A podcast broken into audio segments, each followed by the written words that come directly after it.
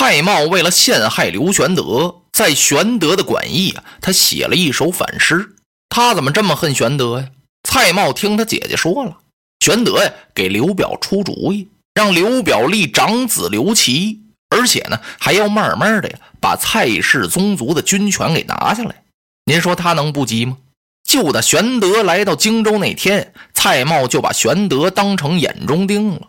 他说他没安好心，到这儿来呀，就是为了取荆襄九郡来的。他早就想杀刘备。今儿个呀，他把这反诗的事情跟刘表这么一说，刘表到这儿一看就气坏了，当即传令：你带领人马包围新野，把刘备的首级给我拿拿拿到荆州，好嘛？都口吃了，说话呀都磕巴了。真气糊涂了，蔡瑁一看是正中下怀呀，我把这火啊算是烧正了哈！遵命，他立刻呀去点兵去了。这时候刘表啊打馆驿出来，站到门口这儿提着宝剑，气得他呀呼呼的直喘。他就觉得刘备刘玄德这人啊太无情义了。他在这儿站了一会儿啊，凉风这么一吹，嗯，刘表这时候啊有点清醒了，他忽然想起个事儿来。想起什么事来呀？这刘备呀，我跟他一块待了好几年，他也没写过诗啊，我没见他提过诗、答过对儿。那今儿怎么好端端的，他在墙上写这么一首诗呢？不对，刘表啊，叫着自己的名字，刘景生啊，你可得冷静点这是怎么档子事儿啊？那么既然刘备平素不作诗，忽然间他写这么一首诗干什么呀？这是不是有人离间我与玄德呀？嗯。这事儿我不可不查呀！想到这儿，刘表的心里头平静多了。正在这功夫，蔡瑁过来了啊！主公，我已经把人马点齐，请您传令吧。刘表啊，不是蔡瑁的姐夫吗？他怎么叫主公啊？这不是当着这么多人呢吗？叫那个姐夫啊，得回家叫去。当着别人，他得称主公。刘表一听，什么人马点齐了？等等等等，他上下看了看蔡瑁。嚯，披挂整齐，是满脸杀气呀！蔡瑁，主公，不要发兵了啊！蔡瑁一听，主公啊，这么大的事儿，您怎么能放过刘备呢？他这不是明明要夺荆州吗？这首诗，慢着，我这兄弟他不会作诗，他写不出这首诗来，这指不定是谁写的呢？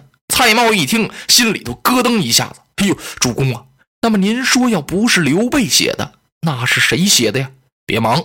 我得好好的查问查问，查出来之后啊，我饶不了这写诗的，说不定这是有人给我兄弟刘备栽赃。吓得蔡瑁当时就把头低下了。怎么回事？他脸上有点变色儿。刘表还真没看出来。听见了没有？别轻易就发兵了，这个事儿得慎重行事，慢慢的再商量商量吧。螳螂一下把宝剑往地上一扔，刘表回家了。蔡瑁这气呀，我白折腾了，合着。嘿，这人怎么这样啊？嘿呀，刚才我看他气火不小啊，这怎么办呢？他手下的偏将都过来了啊！蔡将军，咱们什么时候起兵啊？点不点炮？去去去去去，都解哪儿来的呀？大伙儿一听啊，解营房来的呀，解哪儿来回哪儿去吧。你没听主公说不发兵？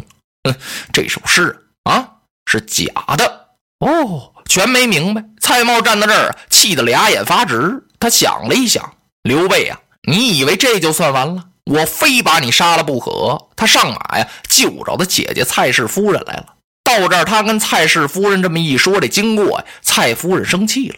你说你这个废物，让你办这么点事儿，你都办不成，你怎么会让刘备跑了呢？插着双翅也不能让他飞出荆州。是啊，要么这事儿我怎么……哎呀，你别生气了。我觉着我写这首反诗啊，使我家主公能信呢。你真是个没用的人。刘备从来没写过诗，那主公他怎么能信呢？蔡瑁一听，可也是啊。您看我把这事儿给忘了。哎，不是说刘备挺有才学吗？哦，有才学就得能写诗啊。你那个脑袋怎么就不会转个圈呢？哎，我这不是转了？别废话了。蔡氏想了一想，自言自语的：绝不能让刘备。在我荆襄九郡这儿这么逍遥自在，一定得把他除了。蔡瑁一听，连连点头：“姐姐呀，您说的对，可怎么个除法呢？”这一句话呀，给蔡氏提了醒了。有了，兄弟，咱们荆州不是有个规矩吗？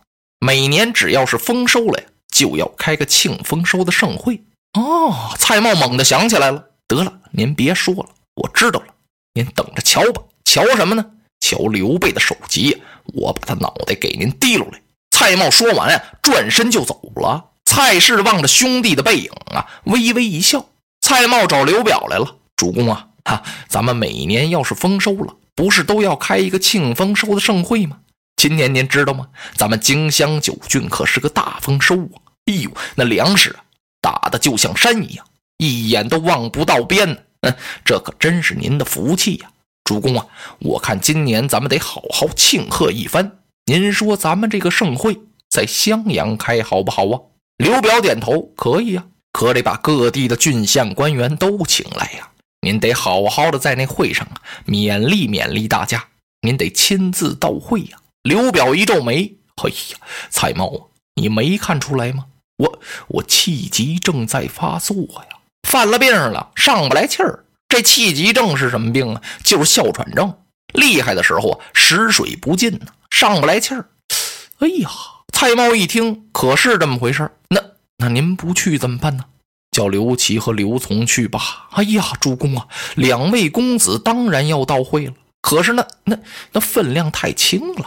他跟各地那些官员怎么说呢？刘表一听是这么回事儿哎，有了，你到新野把我兄弟刘备请来，叫他呀替我招待各郡县的官员。哦，您想的真周到。好，遵命。蔡瑁这乐呀，心说我就等你这句话呢。他一方面传令各郡县，告诉各地官员开会的日期；另一方面呢，写一封请柬，派人送到新野去请刘玄德。刘备接到这封请柬一看，就把眉头皱起来了。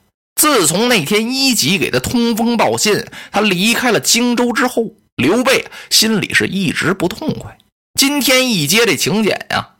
那么荆襄开这个庆丰收的盛会，干嘛叫我去呀？这怎么回事刘备就把关张赵云，还有孙乾、简雍、糜竺等人全都请来了。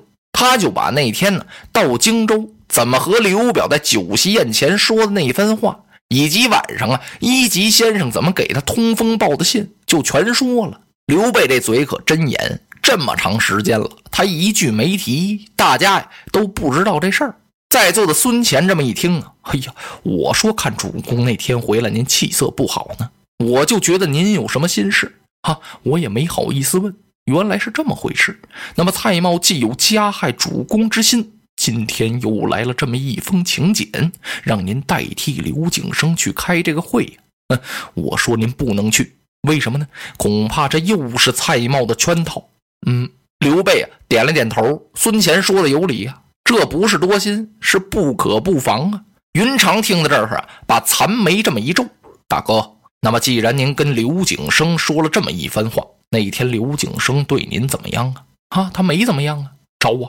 既然人家也没说什么，是您自己这么想，您这话说的就有点口场，话说的有点大呀，是刘表会不高兴。当时刘表不是没申斥您吗？那您干嘛想这么多呀？”我看景生一直待您如兄弟呀，那么这次请您到襄阳去开这个庆丰收的盛会，您应该去啊。您要是不去，我怕倒引起刘景生对您的疑心。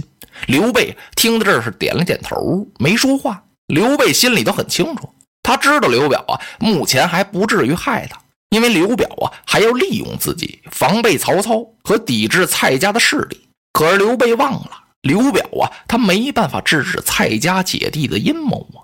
张飞急了：“大哥，趁早别去，我看呢是酒无好酒，烟无好烟。一级先生能五更半夜跑到那儿去给您送这个信儿，嗯，那就准是真的。蔡瑁没长好心，嗯，说不定啊，这封请柬呢，嗯，刘景生许不知道。哎呀，三弟呀，你别着急，慢慢说。子龙一看这事僵住了，这让玄德怎么办呢？”到底是去是不去啊？子龙说呀，咱们还是得去。我率领三百精兵保护主公，是万无一失。